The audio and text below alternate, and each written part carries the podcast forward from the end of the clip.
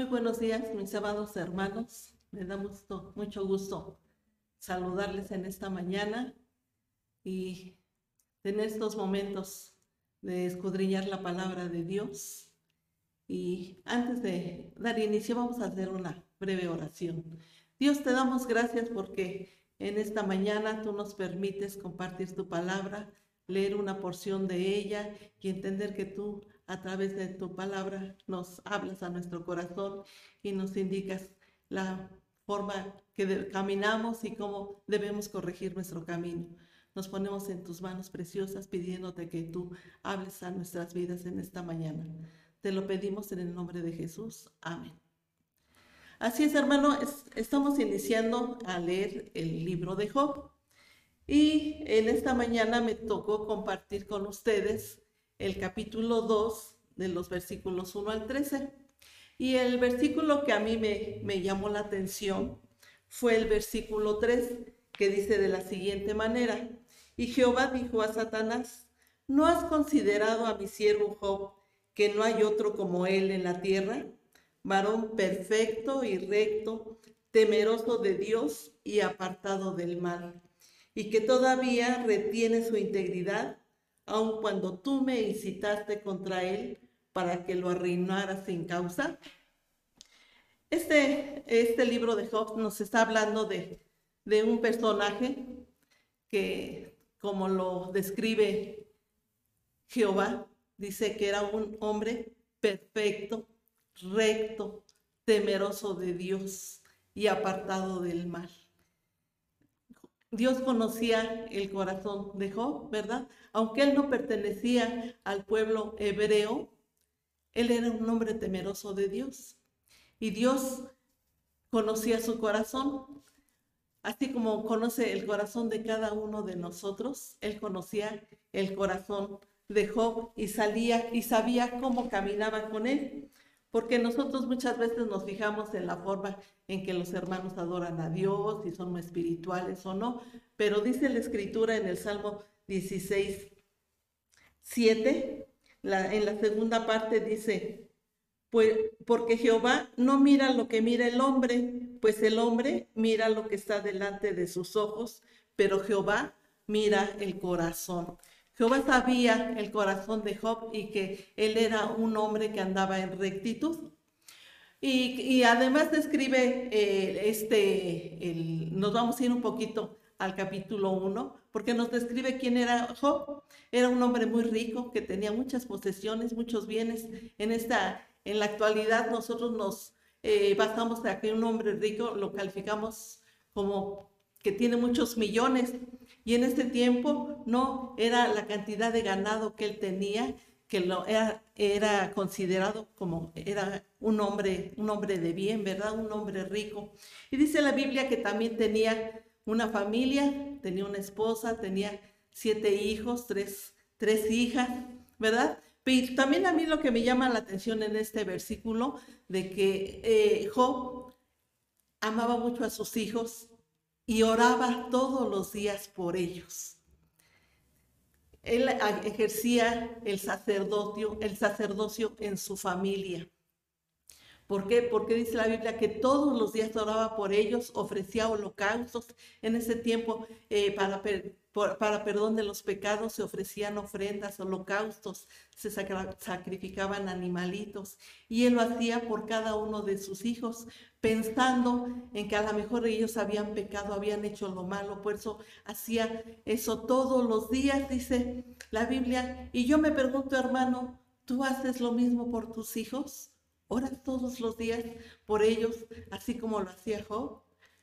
Él se preocupaba por la vida de sus hijos. ¿Tú te preocupas por la vida espiritual de cada uno de ellos? ¿O los dejas que ay, ellos vivan la vida como quieran? No, hermanos, es importante que así como Job lo hacía, tú también ores e intercedas por tus hijos. Dice la Biblia que un día Satanás incitó a a, Dios para, porque lo criticaba de que, de que este, Dios decía que Job era bueno, que era íntegro, ¿verdad? Y le decía a Satanás, bueno, si es, él es así, es porque tú lo guardas mucho, porque tú lo bendices, porque tú lo has rodeado de bendiciones, tú le das todo, tú le das a una familia, le das salud, le das felicidad, pero tócale tantito permite que él pierda algo y verás si él te sigue amando como dice que te ama. Dios le dijo, bueno, porque este, te permito que lo toques, que hagas algo, pero no, le no lo toques a él, no toques su vida. ¿Por qué? ¿Por, qué le permitió Dios a Satanás esto? Porque él conocía el corazón de Dios como lo hacíamos, decíamos adelante. Él conocía el corazón de, de Job y sabía que lo amaba por lo que él era, no por lo que le daba. Entonces, Satanás, dice la Biblia que, que fue y dijo, bueno, vamos a hacer la prueba. Entonces vino una serie de calamidades hacia la vida de Job, que perdió todas sus posesiones, que perdió a sus hijos. Y, dice la Biblia que él no entendía por qué le estaba sucediendo esto. Pero eh, dice la Biblia que, que en lugar, que no sé, sí, se, le dolió todo lo que perdió, sus posesiones, sus hijos, le dolió como cualquier humano que es. Y dice la Biblia que él rasgó sus vestiduras y rapó su cabeza porque eso era señal, una señal de dolor que le estaba doliendo. Mas sin embargo dice la Biblia, Biblia que él se postró y adoró a Dios. No le reclamó por lo que le había sucedido, porque no, lo entendía, pero él sabía que Dios estaba con él. ¿Y cuántas veces nosotros, cuando nos sucede algo, eh, tenemos una pérdida de algún familiar, de la salud, del trabajo? ¿Nosotros qué hacemos? Luego, luego renegamos de Dios, lo maldecimos, nos volteamos, ya no queremos saber nada de Él, lo culpamos por lo que nos está sucediendo, mas sin embargo, Job nos muestra que debemos recibir lo que, lo que Dios nos da. Decía, eh, dice la escritura, que se postró y adoró y que dijo, Dios dio y Dios quitó, ¿verdad? Entonces, él aceptó lo que Dios le estaba dando. Por eso, volviendo al, al, versículo, al versículo 3 del capítulo 2 que leíamos al principio, volvió Satanás a insistirle a, Dios y Dios le vuelve a insistir. Ya ves cómo mi, mi siervo Job es un varón perfecto, es un varón recto, temeroso de Dios y apartado de mal, y que todavía retiene su integridad, aunque tú me incitaste contra él para que lo arruinara. ¿Ves cómo sí me ama? Le está diciendo Dios a Satanás. ¿Ves cómo sí me ama por lo que soy, no por lo que le doy? Y ese es el amor que nosotros debemos de tenerle a Dios, no por lo que Él nos da. Sabemos que Él nos da mucho, pero lo importante de acercarnos a Él es amarlo por lo que Él es que Él es Dios, que es el poderoso, el eterno, que nos ama y que nos ha dado la salvación. Por eso debemos amarle con todo nuestro corazón. Así es que eh, volvió Dios a permitirle a Satanás que volviera, que si quería que tocara ahora el cuerpo de Job, pero no su vida, ¿verdad? Porque sabía, porque pensaba Satanás, no, pues ahora sí va a caer, va a caber pero no lo hizo. ¿Por qué? Porque a pesar de que le dio le quitó la salud, le dio una, una enfermedad que le eh, atacaba todo su cuerpo, Job no, no maldijo a Dios, él permaneció firme en Dios.